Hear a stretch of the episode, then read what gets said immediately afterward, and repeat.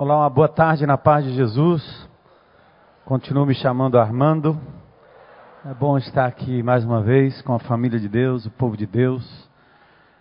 Temos uma maratona nesse final de semana e eu espero que a minha garganta me permita ir até o final.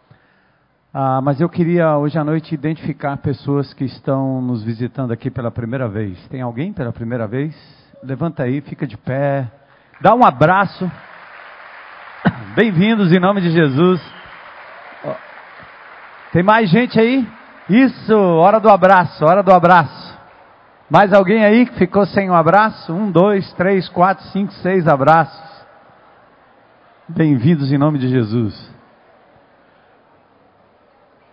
Rapaz, tem um grupo aqui que é difícil abraçar todos eles, né? É o pessoal do 23BC, é? Ou não? Ah! Bem-vindos. Deus abençoe, bem-vindos. Aleluia.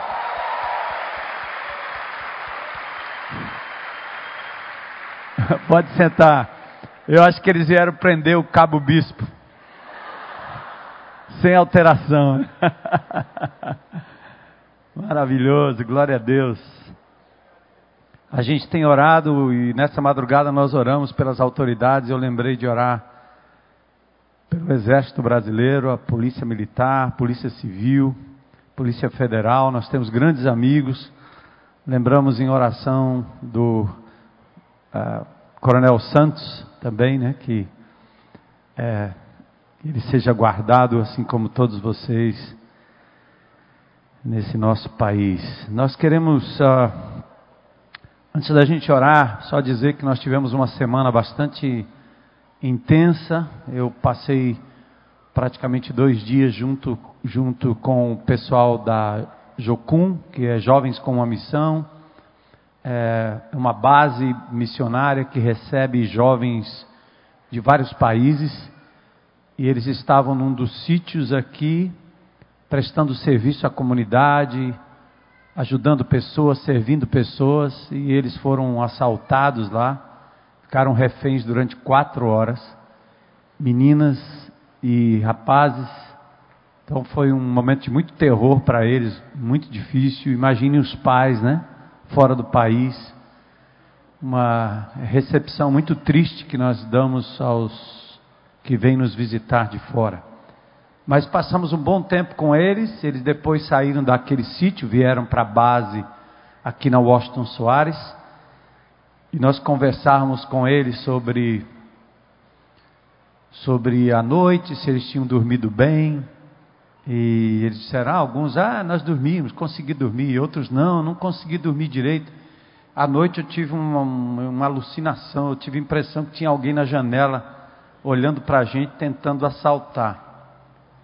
É, mas o fato é que não foi alucinação, eles foram abordados mais uma vez no outro dia, numa outra base. Muito triste. E obviamente que eles não souberam, porque eles estavam muito apavorados. Nós os levamos para o Porto das Dunas, lá num canto arrumado aí pelos amados irmãos que cederam um espaço para eles ficarem lá quietinhos, porque eles ainda vão ficar no meio da gente por dois meses mais ou menos, um mês, um mês e meio. E eles assim como outros que estão vindo, costarriquenhos que virão também, jovens de vários lugares, de vários países, eles vêm para se juntarem a nós na campanha contra a exploração sexual infantil. Então, orem por eles e não, não, não esqueçam com muito carinho desse pessoal. E quando lembrar, claro, você vai lembrar de todo esse estado de violência do nosso país, da nossa cidade, do nosso estado. Também queria orar pelo Fábio.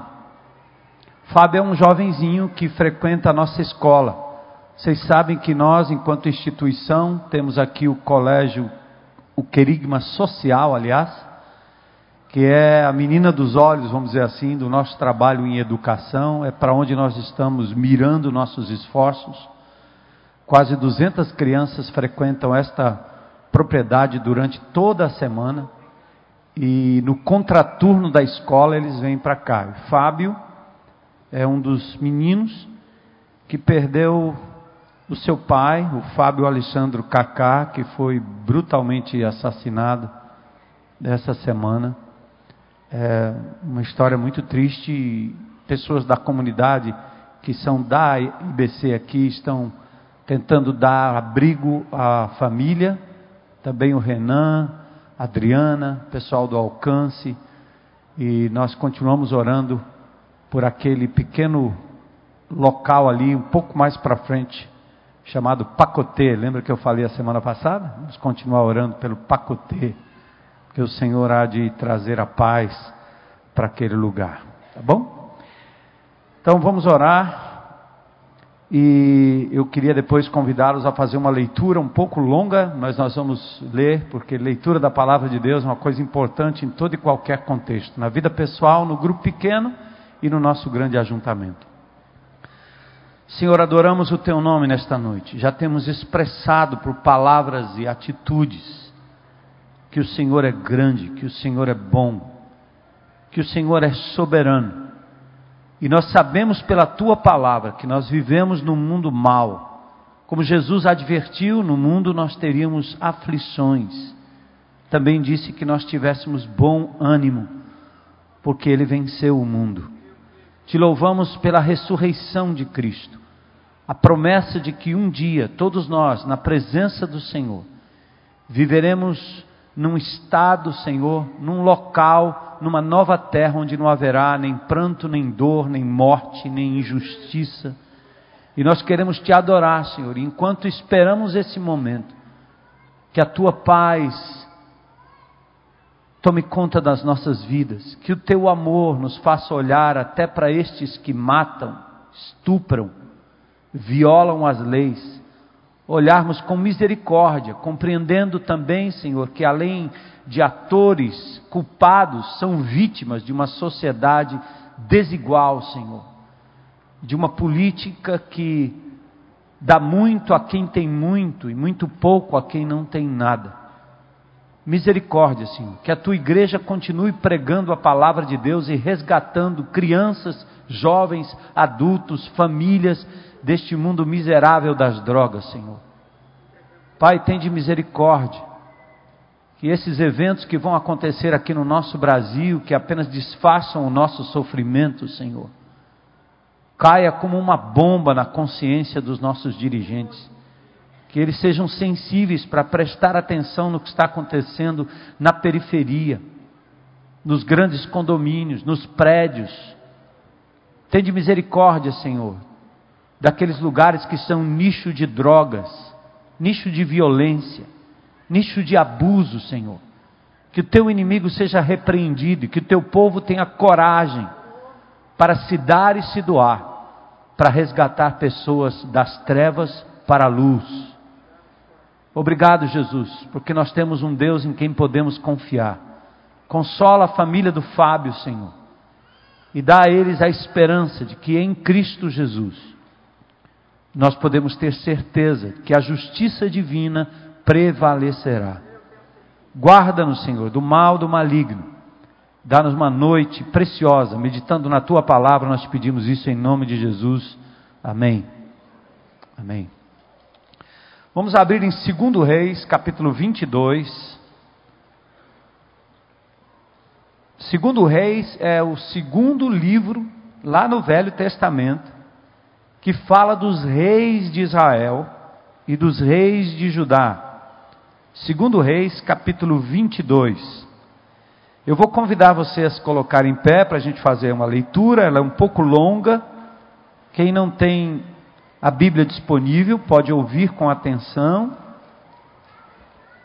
É um relato histórico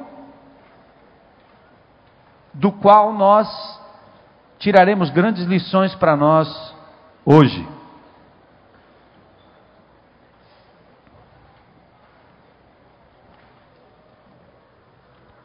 Segundo Reis, segundo livro dos Reis, capítulo 22. Vamos começar do versículo 1 e adentrar para o capítulo 23. Essa história, se você submeter a sua mente agora realmente compreender a verdade bíblica, vai ser elucidativa já no início, já no seu conteúdo simples. E depois nós faremos algumas aplicações e elucidações acerca do texto. Josias tinha oito anos de idade quando começou a reinar, um jovem Josias, e reinou 31 anos em Jerusalém. O nome de sua mãe era Gedida, filha de Adaías. Ela era de Boscate. Ele fez o que o Senhor aprova e andou nos caminhos de Davi, seu predecessor, sem desviar-se nem para a direita nem para a esquerda. No 18 ano do seu reinado, o rei Josias enviou o secretário Safã, filho de Azalias, neto de Mesulão, ao templo do Senhor, dizendo: Vá ao sumo sacerdote Uquias e mande-o ajuntar a prata que foi trazida ao templo do Senhor, que os guardas das portas recolheram do povo. Eles deverão entregar a prata aos homens nomeados para supervisionar a reforma do templo, para poderem pagar os trabalhadores que fazem os reparos no templo do Senhor, os carpinteiros, os construtores, os pedreiros, Além disso, comprarão madeira e pedras lavradas para os reparos no templo. Mas eles não precisarão prestar contas da prata que lhes foi confiada, pois estão agindo com honestidade. Então o sumo sacerdote Uquias disse ao secretário Safã: Encontrei o livro da lei no templo do Senhor. Ele o entregou a Safã, que o leu. O secretário Safã voltou ao rei e lhe informou: Teus servos entregaram a prata que havia no templo do Senhor e confiaram aos trabalhadores e aos supervisores no templo. E o secretário Safã acrescentou: O sacerdote Ilquias entregou-me um livro. E Safã o leu para o rei. Assim que o rei ouviu as palavras do livro da lei, rasgou suas vestes e deu estas ordens ao sacerdote Ilquias e a Aicã, filho de Safã, e a Aquibor, filho de Micaías, e ao secretário Safã e ao auxiliar do rei Asaías.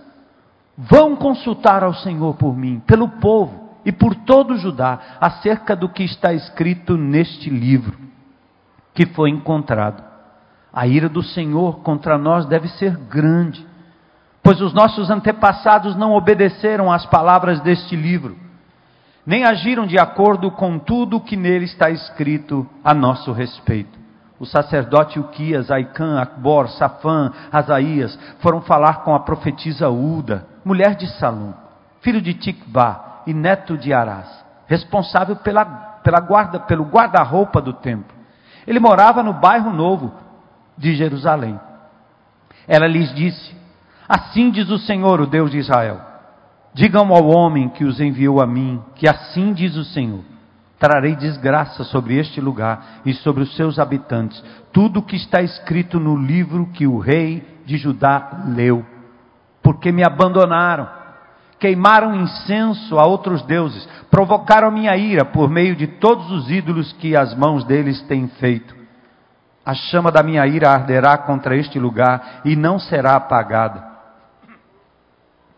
Digam ao rei de Judá que os enviou para consultar o Senhor. Assim diz o Senhor, o Deus de Israel, acerca das palavras que você ouviu já que o coração se abriu e você se humilhou diante do Senhor ao ouvir o que falei contra esse lugar e contra seus habitantes, que seriam arrasados e amaldiçoados, e porque você rasgou suas vestes e chorou na minha presença, eu o ouvi, declara o Senhor.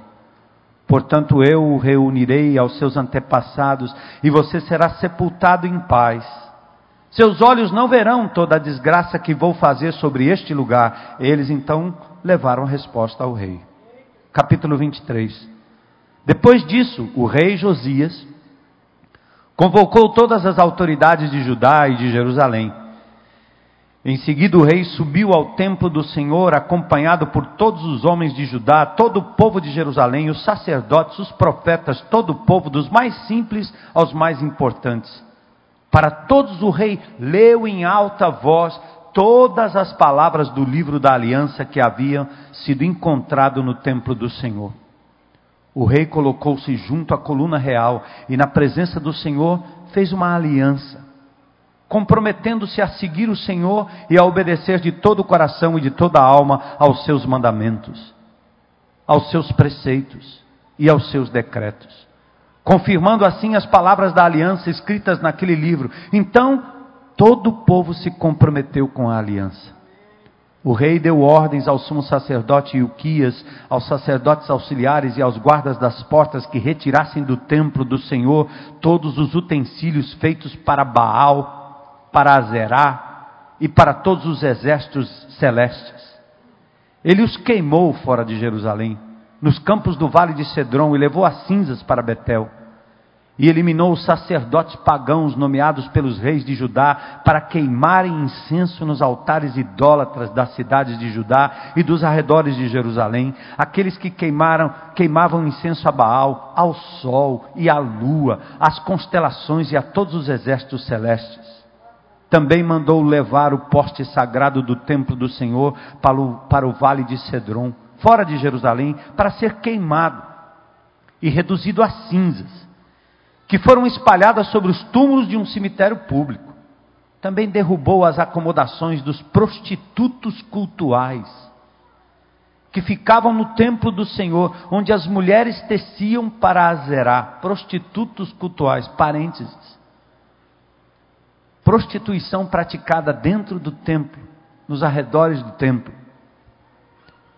E aqui eles foram desalojados por Josias. Verso 8: Josias trouxe os sacerdotes da cidade de Judá e desde Jeba até Berseba profanou os altares onde os sacerdotes haviam queimado incenso, derrubou os altares idólatras junto às portas, inclusive o altar da entrada da porta de Josué, o governador da cidade, que fica à esquerda da porta da cidade. Embora os sacerdotes dos altares não servissem no altar do Senhor em Jerusalém, comiam pão sem fermento junto com os sacerdotes seus colegas. Também profanou a Tofete, que fica no vale de Ben-Inom, de modo que ninguém mais pudesse usá-lo para sacrificar seu filho ou sua filha a Moloque. Acabou com os cavalos que os reis de Judá tinham consagrado ao sol e que ficavam na entrada do templo do Senhor, perto da sala de um oficial chamado Natameleque. Também queimou as carruagens consagradas ao sol Derrubou os altares que os seus antepassados haviam erguido no terraço em cima do quarto superior de Acás e os altares que Manassés havia construído nos dois pátios do templo do Senhor. Retirou-os dali, despedaçou-os e atirou o entulho no vale de Cedron. O rei também profanou os altares que ficaram leste de Jerusalém, ao sul do monte da destruição, os quais Salomão, rei de Israel, havia construído para Astarote, a detestável deusa dos Sidônios para Camos, a detestável deusa dos Sidônios. Para Camos, aliás, a detestável Deus, o detestável Deus de Moabe. E para Moloque, o detestável Deus do povo de Amon. Josias despedaçou as colunas sagradas, derrubou os postes sagrados, cobriu os locais com ossos humanos, até o altar de Betel, o altar idólatra edificado por Jeroboão, filho de Nebate, que levou Israel a pecar, até aquele altar, o seu santuário, ele os demoliu. Queimou o santuário, reduziu a pó, queimando também o poste sagrado. Quando Josias olhou em volta e viu túmulos que havia na encosta da colina, mandou retirar os ossos dos túmulos e queimá-los no altar, a fim de contaminá-lo, conforme a palavra do Senhor proclamada pelo homem de Deus que predisse essas coisas. O rei perguntou: Que monumento é este que estou vendo? Os homens da cidade disseram: É o túmulo do homem de Deus que veio de Judá e proclamou essas coisas que tu fizeste ao altar de Betel. Então ele disse: Deixe-no em paz, ninguém toque nos seus ossos. Assim pouparam seus ossos, bem como os do profeta que tinha vindo de Samaria. Como havia feito em Betel, Josias tirou, profanou os santuários idólatras que os reis de Israel haviam construído nas cidades de Samaria e que provocaram a ira do Senhor. Josias também mandou sacrificar todos os sacerdotes daqueles altares idólatras e queimou ossos humanos sobre os altares, depois voltou a Jerusalém. Então o rei deu a seguinte ordem a todo o povo: celebrem a Páscoa ao Senhor, o seu Deus, conforme está escrito neste livro da aliança. E nem nos dias de juízes que lideraram Israel, nem durante todos os dias dos reis de Israel e reis de Judá foi celebrada uma Páscoa como esta. Mas no décimo oitavo ano do reinado de Josias, essa Páscoa foi celebrada ao Senhor em Jerusalém. Além disso, Josias eliminou os médiums, os que consultam espíritos, os ídolos de família, os outros ídolos e todas as coisas repugnantes que havia em Judá e em Jerusalém. Ele fez isso para cumprir as exigências da, da lei escritas no livro que o sacerdote Uquias havia descoberto no templo do Senhor. Nem antes, nem depois de Josias, houve um rei como ele, que se voltasse para o Senhor de todo o coração, de toda a alma e de todas as suas forças de acordo com toda a lei de Moisés. Bendita seja a palavra do Senhor. Podem sentar.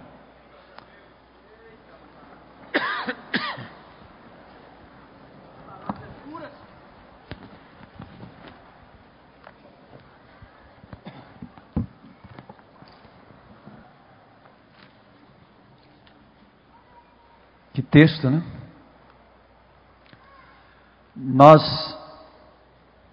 Vivemos numa época em, si, em que se multiplicam os deuses, os profetas, os gurus, os livros, os espíritos e os ídolos. A verdade bíblica e a verdade histórica vão se diluindo com o tempo. Ninguém mais tem memória do que aconteceu. Aliás, para os pós-modernos, pouco importa a história. O mundo pós-moderno produziu dois tipos de incrédulos. Um tipo de incredulidade é aquela que tenta derrubar, tenta destruir tenta negar todo tipo de ensino cristão que resta nessa sociedade. Tudo que é pró-família, tudo que é pró-fidelidade, tudo que é pró-preservação da sua sexualidade, tudo que é pró-justiça, pró-verdade. O mundo pós-moderno vai destruindo, destruindo, destruindo, destruindo, destruindo, pouco a pouco é um trabalho ativo. As nossas leis estão sendo feitas exatamente desse jeito. Para que não sobre mais nada, nenhum resquício de Jesus e da família cristã como nós conhecemos, das verdades bíblicas. Papai, mamãe, marido, mulher, fidelidade, virgindade, vida moral íntegra, lealdade, honestidade. São valores que estão sendo minados e destruídos por aqueles que querem destruir essa verdade cristã que permeou a sociedade durante muitos anos e ainda permeia a sociedade em vários lugares do mundo. Esse é um tipo de incredulidade que o pós-modernismo está produzindo. O outro é aquele usuário pragmático.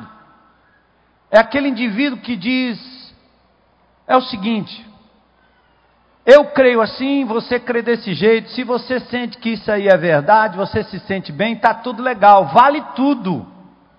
Tudo em nome do amor, tudo em nome de uma verdade que é a sua verdade, verdade individual, porque não existe verdade absoluta e não existe nenhum Deus. Portanto, se você está feliz, se você está satisfeito, até a imoralidade vale, até o assassinato vale, até o homicídio vale. Porque o indivíduo que comete um estupro numa criança, que abusa de uma criança, ele faz com um determinado requinte de prazer. É pela busca do prazer que ele faz. Mata por prazer, explora por prazer, trai por, por prazer, se arrebenta por prazer, acaba com a vida dos outros por prazer, fuma por prazer, cheira por prazer, envolve pessoas por prazer. E a sociedade pós-moderna está lançando esse relativismo que diz que é pragmático, que é existencial e que diz: se você se sente bem assim, tudo bem. A nossa religiosidade, ela é tão água com açúcar que você já não se incomoda com o contraditório, nem com aquilo que está errado. É como se você andasse aqui numa montanha e um precipício aí lá na frente e você de repente caminhando com pessoas aqui e as pessoas distraídas não percebessem o precipício e você não as avisasse. Porque cada um vive a sua vida. Então, esse, esse esses dois tipos de mentalidade. Mas, e quanto à Bíblia, palavra de Deus, o povo de Deus? A Bíblia, pouco a pouco, vai perdendo o seu texto, o seu conteúdo, vai perdendo a validade histórica e vai assumindo a realidade de quem interpreta. É assim que eu vejo, é assim que eu acho. Eu vou sacando textos que me interessam texto para deixar pessoas felizes, texto para fazer com que os crentes se sintam super-heróis, para que eles andem atrás da prosperidade, e para que às vezes, quando tem algum revés na vida, uma doença, uma perda, uma morte, eles começam a questionar a bondade de Deus, porque diluíram a mensagem, pregando uma coisa que Deus nunca disse. Jesus prometeu livramento para o seu povo, sim, mas eles foram para o exílio, foram dizimados. Ele prometeu estar com os seus apóstolos, sim, mas eles foram ao Coliseu Romano, deixaram seu sangue ali nas arenas, os leões os comeram, mas a promessa do Senhor persiste e permanece, porque em última análise, novos céus e nova terra está prometido para o dia em que Jesus retornar para estabelecer o seu reino de justiça. Enquanto isso, Ele promete estar conosco, mesmo no vale da sombra da morte. O livramento virá segundo a Sua vontade. Nós temos que aprender a viver com esse contraditório, ou nós vamos viver um faz de conta evangélico, um faz de conta cristão. E vamos diluindo a palavra de Deus como aquele suco fraco, ou como aquele, quem gosta de café, aquele café aguado, mais do que carioca que não tem gosto de nada, água pura. É assim que nós estamos fazendo com a Bíblia e com a palavra de Deus. Você liga o rádio, liga a televisão e você vai ouvir as declarações vazias, sem conteúdo da palavra de Deus e sem mostrar todo o conselho de Deus. Falam do Deus Papai Noel, Deus amor, mas se esquecem de falar do Deus justo, do Deus que se ira contra o erro e o pecado. Como você e eu nos iramos também quando percebemos a injustiça de vidas sendo ceifadas, às vezes, na nossa própria casa, perto de nós. O princípio do prazer, o que eu quero é sentir prazer, justifica tudo. O princípio do prazer se sobrepõe ao princípio da realidade, da Bíblia, do fato, do que está escrito, porque nós não gostamos do que está escrito, por isso a gente não abre. Se dá prazer, faz. Isso é igual comida. O seu velho pastor vai continuar falando sobre isso até que a morte nos separe. Mas você come açúcar e sal porque quer. Mas não é só porque quer, é porque é gostoso. Ah. Coloca um sal em tudo que você come colocam açúcar em tudo. E você vai se matando por dentro. Mas o que é importante é você ter prazer. Não é comer aquilo que lhe faz bem, mas aquilo que lhe dá prazer. Então, que mate, que se arrebente, que encha as coronárias de gordura. O negócio é prazer. Até que a ambulância bate na porta, até que você tem um infarte. Aí você vai procurar um nutricionista, vai procurar um lugar para fazer uma dieta. Forçado por uma circunstância, você começa a fazer coisas que você deveria ter feito antes. Quando você se submete a uma bariátrica, reduz seu estômago, aí você vai tomar uns copinhos pequenininhos e não vai poder ingerir coisas que você antes ingeria por prazer. E aí a coisa, mesmo sendo amarga, você come, porque se não comer, morre.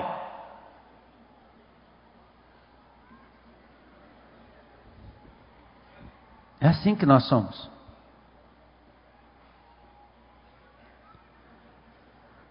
Vamos falar de Josias e o contexto. Josias começou a reinar em 640 anos, ou 640 anos antes de Cristo. Ele foi o 16 rei, pouco antes do povo ser levado para o exílio babilônico, ser exilado, porque o povo se esqueceu das ordens divinas, desobedeceu à lei divina e o povo então foi exilado. Pouco antes, Josias reinou. As forças dos deuses da, da, da, da terra e o sumiço das Escrituras formaram um ambiente propício para uma religiosidade oca e misturada com toda sorte de idolatria. Olha esses dois componentes aí, presta atenção. Primeiro, a lei estava enterrada em algum canto. Pegaram a Bíblia e jogaram numa prateleira lá, e jogaram lá num lugar, enterraram num canto lá, e o povo já nem sabia mais o que era a Bíblia.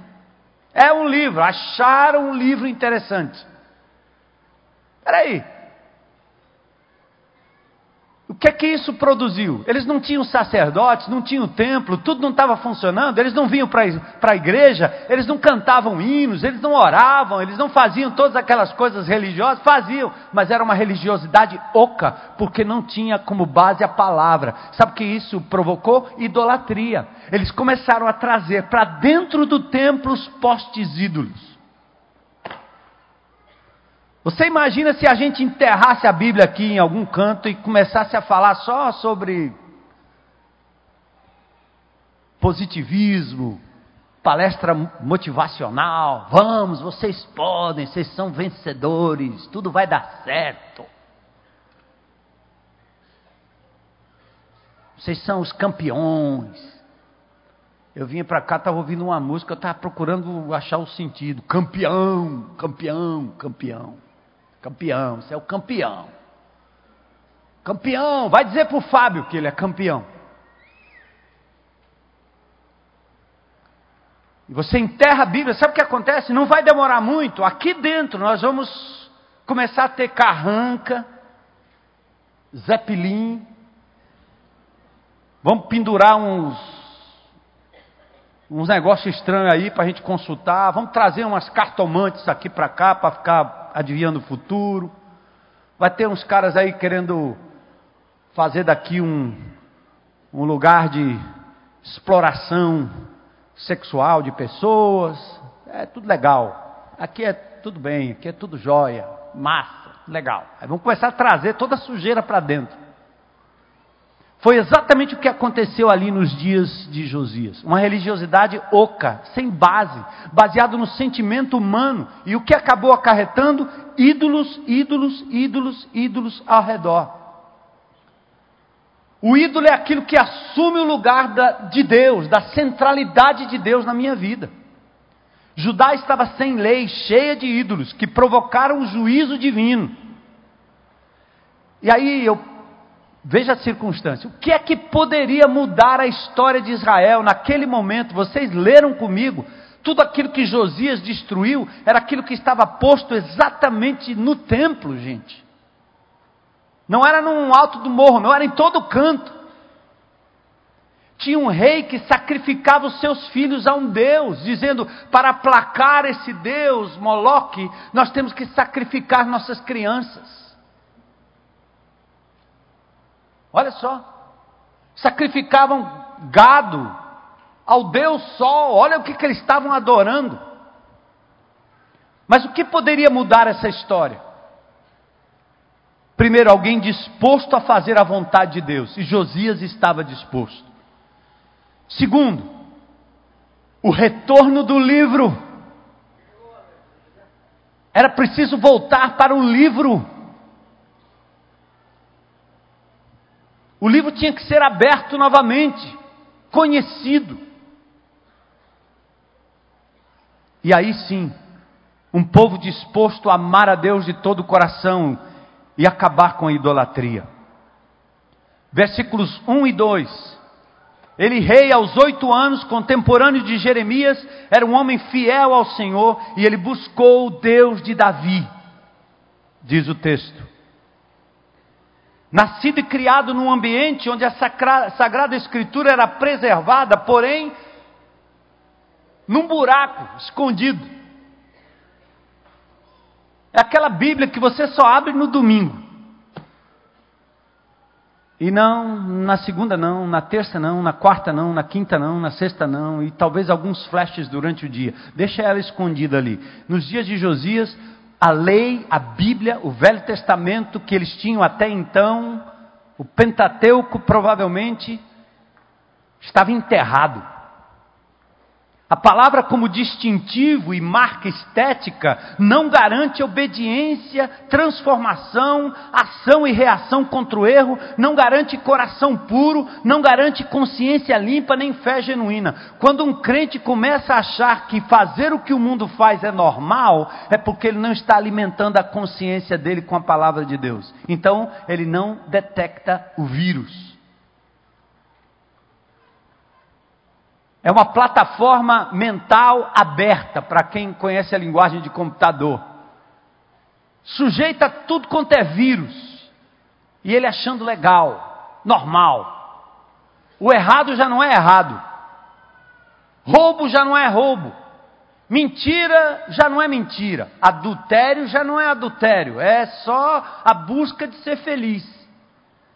Eu acordo um dia e minha mulher não está muito legal comigo, o cabelo dela está diferente, e eu digo: ah, não, eu, eu preciso ser feliz, tchau. Ou ela, da mesma forma.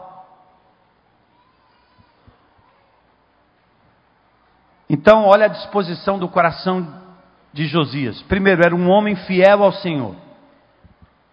E que nós possamos ter aqui hoje à noite pessoas que vieram a este lugar não para um entretenimento, mas para diante do Senhor, não apenas adorá-lo, mas dizer: Senhor, meu coração está disposto a te buscar, a se render a ti, a tua vontade, ao teu reino, a tua palavra. Versículos 3 a 7, olha a disposição do coração. O seu conhecimento de Deus era suficiente. Antes de achar o livro da lei, ele foi fazer a reforma do templo. Ele voltou-se para o templo ordenou que se juntassem ofertas, confiou na fidelidade dos líderes, ordenou reparos na casa do Senhor, no templo de Salomão. Bom sinal, mas insuficiente. Esse é o tipo da religiosidade daqueles crentes que cuidam da casa de Deus, cuidam do templo de Deus, cuidam do ministério de Deus, cuidam da classe, cuidam da, daqui, da colar, fazem coisas para Deus, na casa de Deus, mas não querem nada com o Deus da casa, o Deus do ministério e a palavra que ele deixou para nós. Está vendo o perigo? Você pode virar um religioso. Ser pastor é muito bom, não demora muito, você fica num estágio de conforto. Tem sustento, pessoas gostam de você, te acham um super-herói, e você diz: feito está, estou realizado. Porém, a nossa realização até então ela é oca, se ela não tiver uma relação com um Deus vivo, na presença do qual eu tenho que caminhar diariamente, independentemente de vocês. E acima de tudo, a busca da lei do Senhor, da palavra do Senhor, como meu alimento, como meu guia Então, Josias fez tudo isso, mas não era suficiente. Por quê? Olha, presta atenção. Enquanto ele cuidava das coisas do templo, como alguns irmãos que acham que porque estão no ministério, porque estão envolvidos em grupos pequenos, podem continuar acalentando os seus pecados. É a mesma coisa que o povo estava pensando naquela época. Cuida do templo, mas olha, tinha Baal, Tofete, adoravam lua, sol, estrelas, outros planetas, cavalos dedicados ao sol, Moloque, Asterote, Quemon, Milcom, carros de sol, carros do sol, casa dos sodomitas. vasos dedicados a Baal e aos exércitos dos céus, e tinha até prostituto cultual, ou seja, prostitutos no entorno do culto, do templo. Era muito comum isso nos templos gregos as prostitutas cultuais e os prostitutos cultuais, porque havia uma mentalidade em que você poderia, ao se relacionar sexualmente com alguém e atingir um orgasmo, você estaria sendo elevado espiritualmente, como alguns hoje fazem. Você toma alguma coisa, você faz alguma coisa, você sente um, uma emoção diferente, pronto, estamos alcançando a pureza e a santidade. Totalmente longe da verdade objetiva da palavra de Deus. Olha as atividades profanas daqueles dias: adivinhação. Tinha gente adivinhando. Quem gostaria de ter aqui uma tendinha bem ali, umas quatro ou cinco tendas para adivinhar o futuro? O que é que vai acontecer na semana que vem? Cadê meu namorado? Cadê minha namorada? O que é que meu, meu marido está fazendo quando eu não estou vendo? Diga aí, revela aí, revela aí.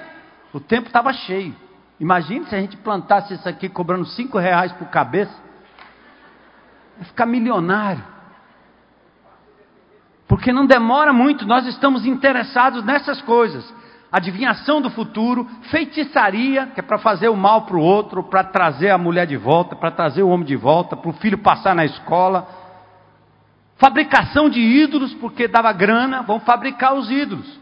Por que, que os políticos dessa nossa nação erigem estátuas em municípios que os religiosos do local nem, nem ousam fazer? Porque isso dá dinheiro. É turismo, é venda de coisas para explorar pessoas na sua boa fé. Vai lá em Guaramiranga, você entra lá no lugar lindo em que você olhava todo um vale ali, perto do pico alto.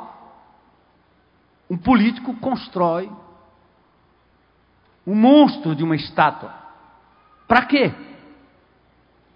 Para incrementar o turismo, para incrementar o dinheiro, para incrementar os votos. Para quê? Tecelagem de casinhas, olaria, feituras de vasos dedicados a Baal. Agora tem uma frase que é importante aqui, gente. Amar e servir a Deus de coração, de alma e de entendimento não é o mesmo que amar e servir a Deus de todo o coração, de toda a tua alma, de todo o teu entendimento, porque Deus não divide a sua glória com ninguém. E se você está olhando aqui dizendo, pastor, mas eu não tenho nenhum santinho na porta da minha casa, eu não tenho nenhuma estátua, uma carranca lá na porta da minha casa, mas talvez você tenha ídolos como aqueles judeus tinham no seu coração. Talvez você substitua Deus e a sua palavra por coisas que você se apega, que você dá tempo, que toma conta da sua agenda. Paulo adverte: não vos façais idólatras como alguns deles. 1 Coríntios 10, 7. Eles cobiçaram coisas más, assentaram-se para comer e beber, levantaram-se para se divertir, praticaram imoralidade e murmuraram contra Deus. Estamos cercados por ídolos, não é não? Todos nós temos ídolos. Eles estão por perto. Podem ser coisas, pessoas, posições, poder, sonhos, dinheiro, objetos, agendas, rotinas que nos escravizam, os ídolos modernos. Pode ser a internet, pode ser o futebol, pode ser seu clube preferido, pode ser uma garota, pode ser um garoto, pode ser um filho, pode ser um pai, pode ser uma mãe. Você se dá e se devota, ou é, é tão devoto daquilo, que quando aquilo falha, quando essa relação falha, quando o namorado desiste, quando a namorada desiste, quando o marido trai, quando o marido não dá a mínima, quando o patrão não dá, quando o dinheiro não dá, quando o diploma não serve, você pensa que a sua vida perdeu o sentido. Sabe por quê? Tem alguém sentado no trono do seu coração, além da pessoa do Deus Todo-Poderoso, soberano, o único capaz de lhe amar e lhe dar sentido para viver. Isso é idolatria.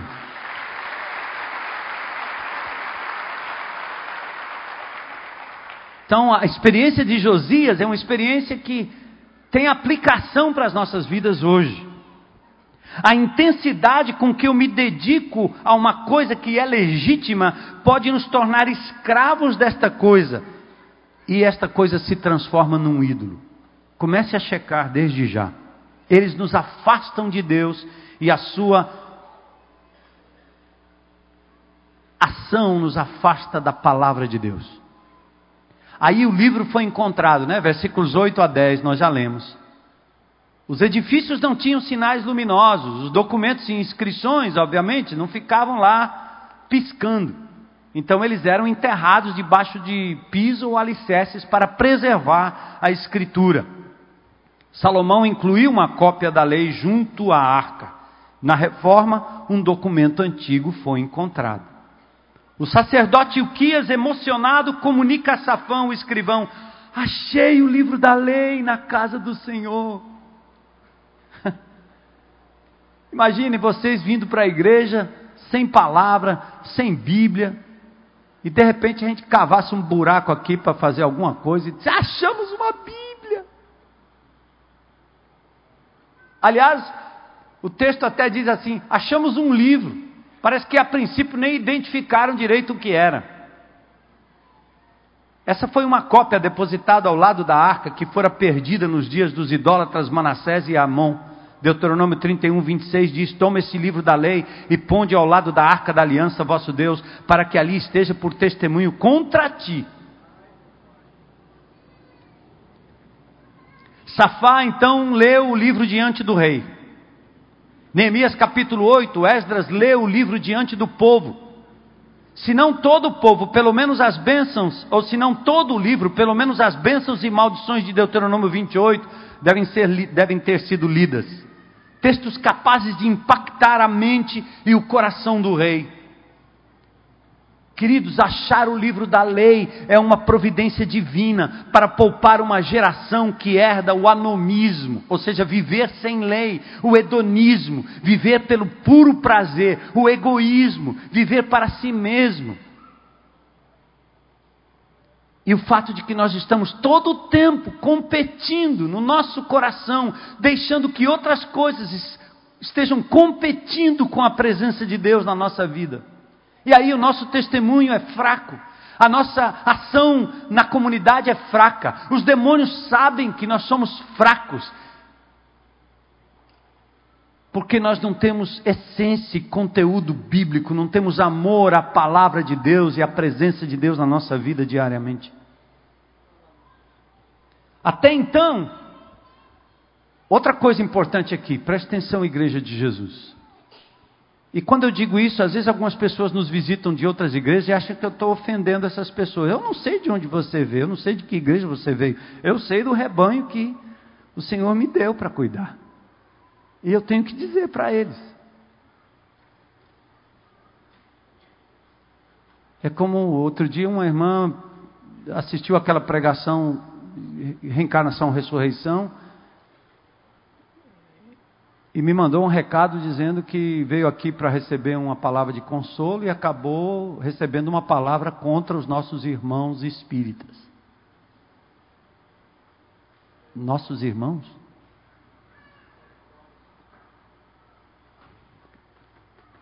falta discernimento do que é, na verdade, ser parte da família de Deus, não é não?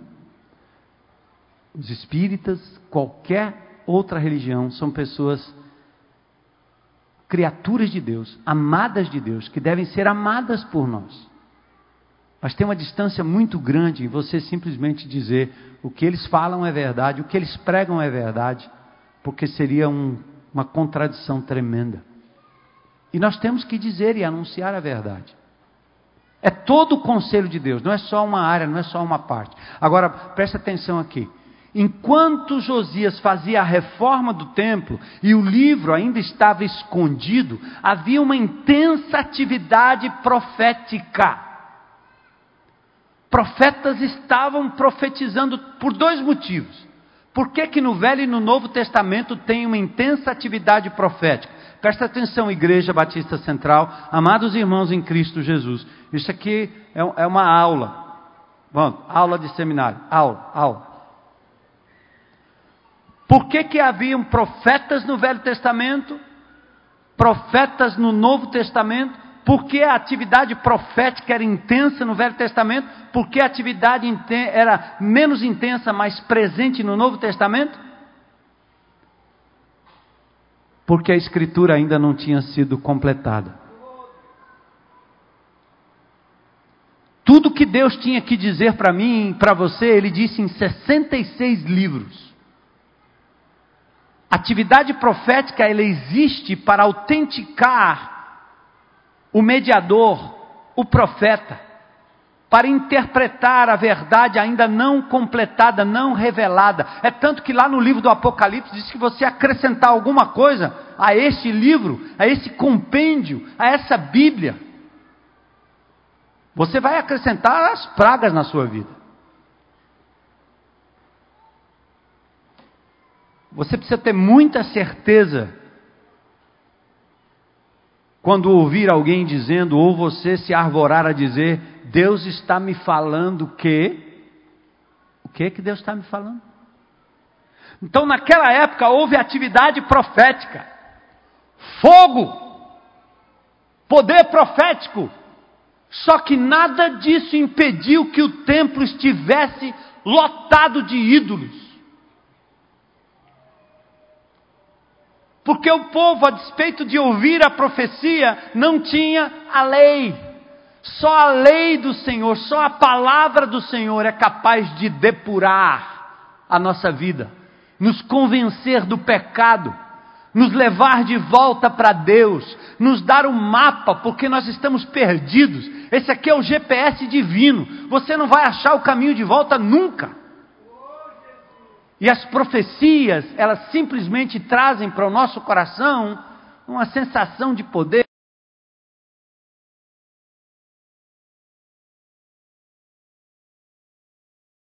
de que nós estamos conhecendo o futuro, de que realmente alguém falou uma coisa legal.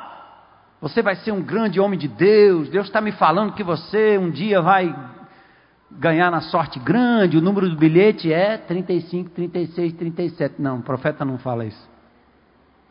Mas eles falam as generalidades que você gosta de ouvir. E às vezes específica da forma que você gosta de ouvir. Muitos me acusam, dizem, pastor, eu. Esses dias eu vi uma pessoa falando sobre isso. Ah, eu decidi ir lá para a igreja do fogo. É porque aqui não tem fogo, é?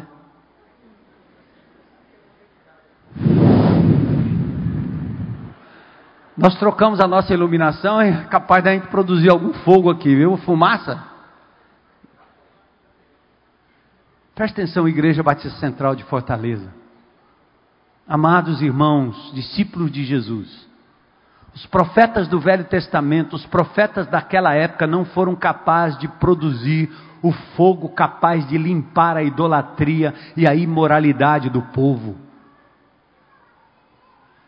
Mas quando a palavra foi achada, quando a palavra é lida, aquela palavra que Jesus na oração sacerdotal disse: santifica-os na verdade, a minha palavra é a verdade. Fogo, sabe onde é que existe fogo? 1 Pedro fala sobre isso. O fogo é quando a minha vida e a sua vida é como um ouro misturado, um ouro misturado com outras coisas. E quando você coloca o ouro no fogo, o fogo, o ouro é depurado pelo fogo. O fogo retira de mim as impurezas. O verdadeiro fogo é quando o seu caráter é mudado pela palavra de Deus, pela obediência à palavra de Deus. É quando meus pecados são revelados. Isso é fogo. É o fogo da santidade. O que faz o poder público desse país, o que faz as pessoas dessa sociedade acreditarem que os crentes em Cristo podem mudar alguma coisa, é quando os crentes em Cristo têm o fogo da vida moral justa, reta, tem testemunho, tem idoneidade, tem credibilidade, tem reputação ilibada, que ninguém pode apontar o dedo. Podemos errar sim, mas não vamos viver na prática do pecado, cobertos por um fogo estranho, por uma prática que não vem da palavra de Deus.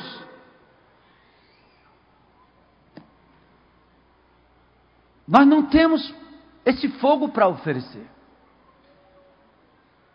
O fogo é outro, é o da santidade de Deus.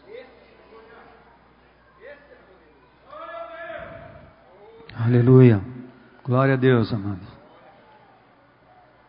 Glória a Deus.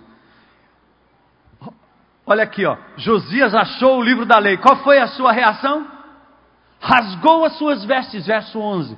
Sinal de indignação e de humilhação e de humilhação pelo pecado do povo. Atentem, irmãos, atentem. Quando eles leram o livro da lei, a primeira coisa que eles perceberam, nós temos pecado contra o nosso Deus.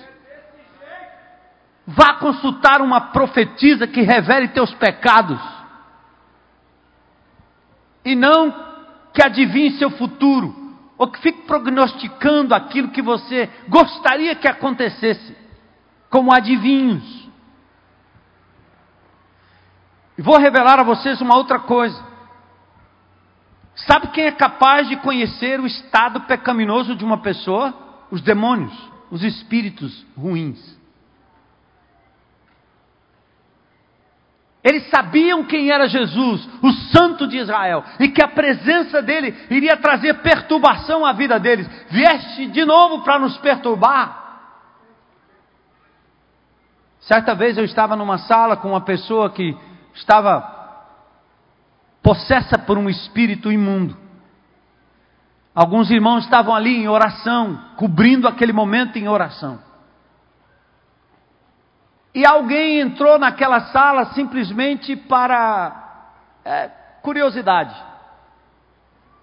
Ah, vou ver o que é, que é esse negócio aí. Como é que é isso aí?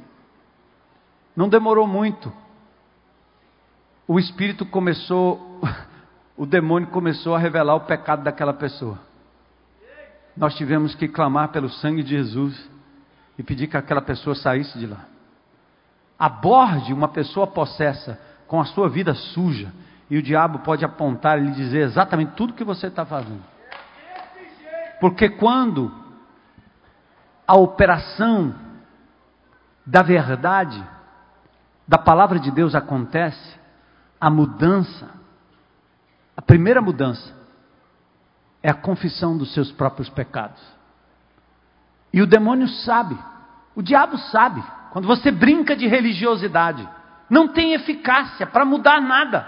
Os, teus, os ídolos continuam lá, a sujeira continua lá. A lei não só revela o pecado, mas as consequências do pecado. Ela é viva, eficaz. O legado da idolatria teria que ser punido porque eles não deram ouvidos ao livro da lei. Mas é interessante, ó, nesse mesmo texto, o rei diz assim: vai consultar os profetas. Ele estava tão acostumado com aquela prática, diz: vai lá consultar o profeta. E aí, Ilquias buscou a ajuda da profetisa Uda, uma mulher casada, versículos 14 a 20. E o que parecia uma dúvida sincera de Josias para saber se era isso mesmo, o fato é que revelava uma atividade intensa naqueles dias intensa do profetismo. Só que a resposta daquela profetisa, no seu conteúdo, pode ser resumida assim, ó. Diga para ele que é exatamente como está escrito no livro. O verdadeiro profeta é aquele que abre a palavra de Deus e lhe exorta na palavra. A verdadeira profetisa desses grupos de oração deveriam ser estas que abrissem a palavra de Deus para dizer, como naquele dia, nessa propriedade no início, há uns 10 anos atrás, que nós estávamos aqui sendo a, é, molestado pelos, pelos bandidos ao redor e de gente que vinha de fora, e nós estávamos aqui com o nosso grupo de segurança, que tem gente de todo, todo jeito, da área de segurança, e nós estávamos conversando e os irmãos disseram, pastor, vamos construir um muro. Eu disse, meu Jesus, vamos construir um muro aqui, vai parecer um quartel aqui, um, o 23BC, aqui, ou 20, 25BC, alguma coisa assim. E imagina o dinheiro para construir um muro. e para dar um sinal para essa comunidade que nós estamos do lado de dentro, eles estão do lado de fora. Não, vamos manter essa cerca aqui. Eu não sei. Aí eu fui para a presença de Deus orar, Senhor, não queria fazer isso, Senhor, não queria fazer isso. Aí um irmão veio e disse: Pastor, Deus me falou uma coisa. Eu disse: Amém, irmão, pode falar. Aí ele abriu a palavra de Deus. Deixa eu ver se eu acho aqui. Zacarias. Olha aqui.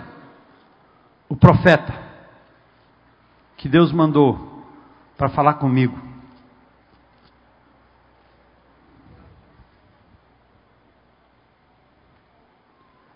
Capítulo 2. Ele abriu a Bíblia, uma quarta-feira à noite, e disse assim: Então o anjo que falava comigo retirou-se, outro anjo foi ao seu encontro e disse: Corra! Diga àquele jovem. Aí eu gostei da profecia.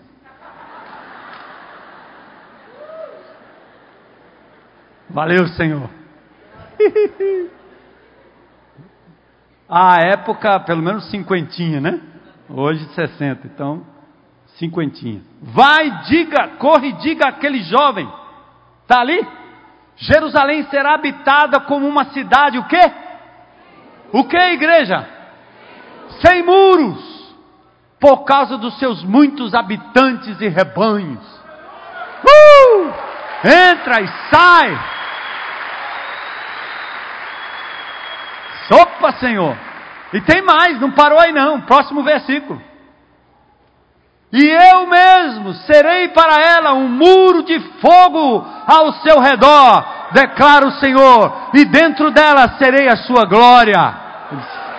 Uh!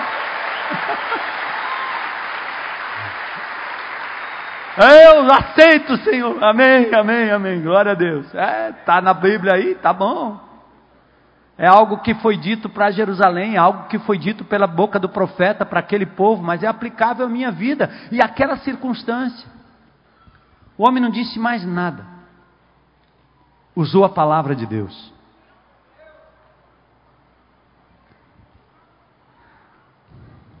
Então, mesmo buscando a confirmação da profetisa Uda, o que parecia sincera dúvida, revelava a atividade profética da época, mas ela testificou acerca do livro. Profetismo bíblico não inventa, concorda e corrobora com a palavra escrita. E se você anda atrás dessas atividades, sem conhecimento da palavra de Deus, você não terá como discernir o que vem de Deus e o que não vem de Deus. Jeremias 23, 31 diz: Eis que sou contra esses profetas, diz o Senhor, que pregam a sua própria palavra e afirmam: Ele disse. Ele disse. E o texto depois continua dizendo: Eu não disse nada disso. Qual foi a resposta coerente de Josias, para a gente terminar? Primeiro, uma reação positiva. Ele proclamou que a lei fosse lida para todo o povo. Ele fez uma aliança de obediência e levou todo o povo a fazer uma aliança de obediência, para seguir e guardar a lei de todo o coração, alma, de todo o entendimento.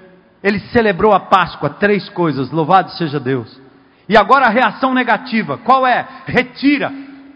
Tem coisas que você, ao ter contato com a Bíblia, você precisa incorporar, trazer para a sua vida mas tem coisa que você tem que também retirar da sua vida.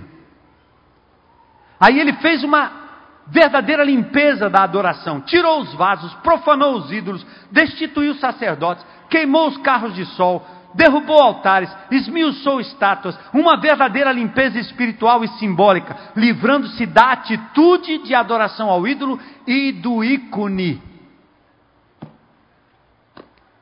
E talvez você tenha que ir para casa hoje, talvez agora diante de Deus você precisa acabar com alguns ídolos da sua vida. O ídolo pode ser uma comida, pode ser a sua gula, pode ser seu computador, pode ser seu tablet, pode ser seu celular. Já tentou viver sem ele? Já tentou? Pode ser teu carro, pode ser teu lazer, pode ser teu futebol, pode ser teu time. Pode ser um namorado, uma namorada, um homem, uma mulher, um filho, uma mãe. Chegou a hora de você examinar para saber se tem alguma coisa assumindo o lugar de Deus para dizer: Senhor, eu quero te amar de todo o meu coração, alma e entendimento.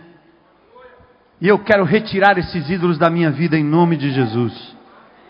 Você sabe quais são? São eles que tomam a sua agenda, que te tiram da leitura da palavra de Deus. Você não tem essa palavra, como dizia Davi, doce como mel, ela é amarga, você não consegue mais, porque você perdeu o gosto por aquilo que é bom.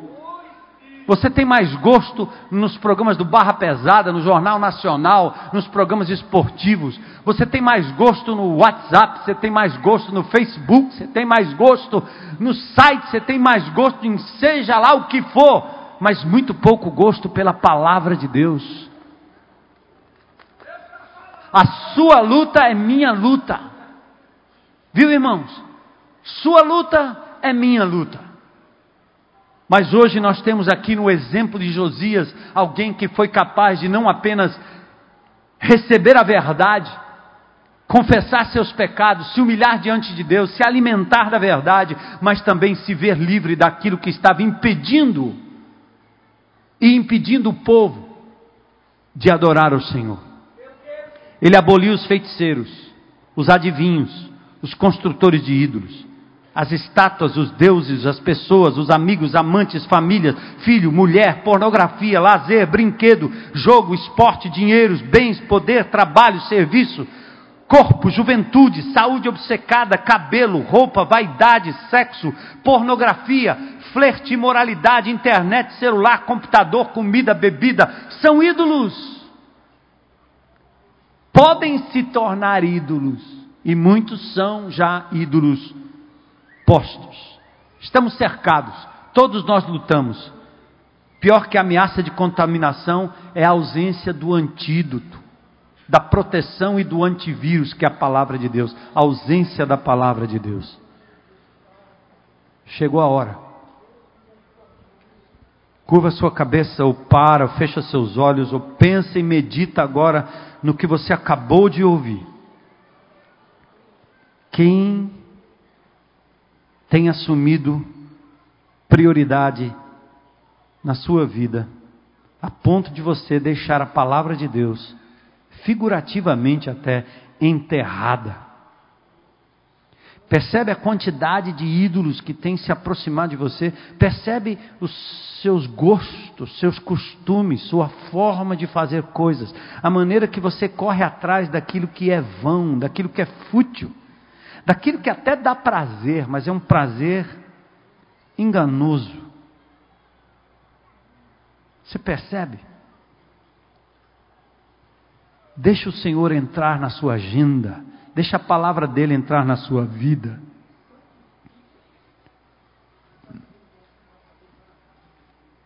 Eu quero pedir em nome de Jesus que você aí onde você está, se tem um posicionamento que você gostaria de tomar hoje diante de Deus e diante da Sua palavra. O povo de Deus é povo da palavra. Quantas Bíblias nós temos aqui? Levanta aí. Santifica-os na verdade, a tua palavra é a verdade. Vamos deixar essa palavra entrar no nosso coração. Como aquele varão bem-aventurado do Salmo 1, a varoa bem-aventurada que medita na lei de dia e de noite, que não espera o domingo para se alimentar, que não espera o líder, o outro, mas a si mesmo se alimenta da palavra como um bebê faminto. O primeiro convite que eu quero fazer é para qualquer crente em Cristo Jesus que hoje sabe especificamente qual é o poste ídolo? Qual é a busca que você tem alimentado, que está tomando o lugar do Senhor, tomando o lugar da Sua palavra, mas que você hoje à noite gostaria de dizer: Senhor, chega, eu entrego, eu me rendo, eu derrubo isso da minha vida, Senhor. Dá-me força, Senhor. Aí eu convido você a se colocar em pé na presença de Deus. Não fique em pé se você realmente não não tem algo específico. Talvez sejam muitas coisas. Glória a Deus. São os crentes em Cristo Jesus em pé diante de Deus para dizer: Senhor, tu sabes o que é, e eu estou me colocando aqui diante de ti. Um mau hábito, mau cuidado da minha vida, do meu corpo, da minha agenda, da minha família. Algo que me absorve. Senhor, louvado seja o teu nome. Constrói aqui, Senhor, um altar de sacrifício vivo, santo, agradável ao teu nome. Que hoje à noite, Senhor, diante da palavra lida, da palavra proferida, da palavra que está perto de nós, perto do nosso coração, o teu espírito presente, o Deus justo, o Deus santo, confirme essa aliança feita por estes amados irmãos na tua presença. Qualquer irmão, qualquer irmão e irmã em Cristo, que tem algo para colocar diante de Deus, você sabe especificamente o que é, e Deus sabe especificamente o que é no seu coração. Fique em pé, fique em pé. Diga, Senhor, lá em casa, você pode fazer isso aí na internet, você que está me ouvindo, lá na tendinha também, você que está nos vendo e ouvindo. Consagra ao Senhor. Esse computador é teu, Senhor. Esse celular é teu. Eu preciso ter a tua palavra aqui como primeira página, primeiro lugar. Prioridade na minha agenda. Mais do que tudo. Oh, Jesus, louvado seja o teu nome, aleluia. O Senhor veio para nos salvar, o Senhor veio para nos libertar, o Senhor veio para nos dar vida e vida em abundância. Que essa congregação, como Josias, Senhor, seja poupada da ira divina, do castigo divino sobre a desobediência. Que nós possamos ver o fruto do penoso trabalho, Senhor, e da disciplina de te conhecer e te buscar a cada dia, cada um aqui, Senhor, da criança ao idoso. Amor pela palavra, amor pela palavra. Se o Senhor quiser falar conosco, Senhor, de uma outra forma, se o Senhor enviar qualquer mensageiro de qualquer lugar, que seja com base na tua palavra, que venha com a tua palavra, Senhor. É nela que nós confiaremos, é dela que nos alimentaremos. Glórias ao teu nome. E uma última pergunta que eu tenho aqui para os amados irmãos, agora para os nossos amigos que nos visitam: se tem alguém nesse auditório que já entendeu. Talvez você tenha um, dois, três, vários ídolos, como eu tinha quando encontrei Cristo pela primeira vez.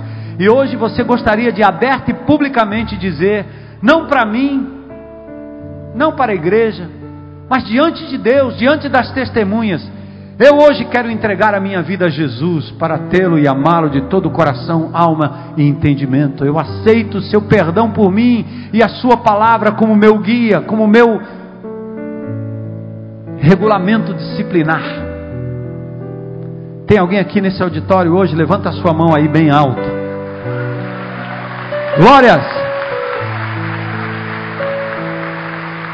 Glória a Deus! Glória a Deus. Mais alguém? Glória a Deus. Alguém com coragem para dizer? Ale, louvado seja Deus. Abraça, ora com essa pessoa aí, irmãos.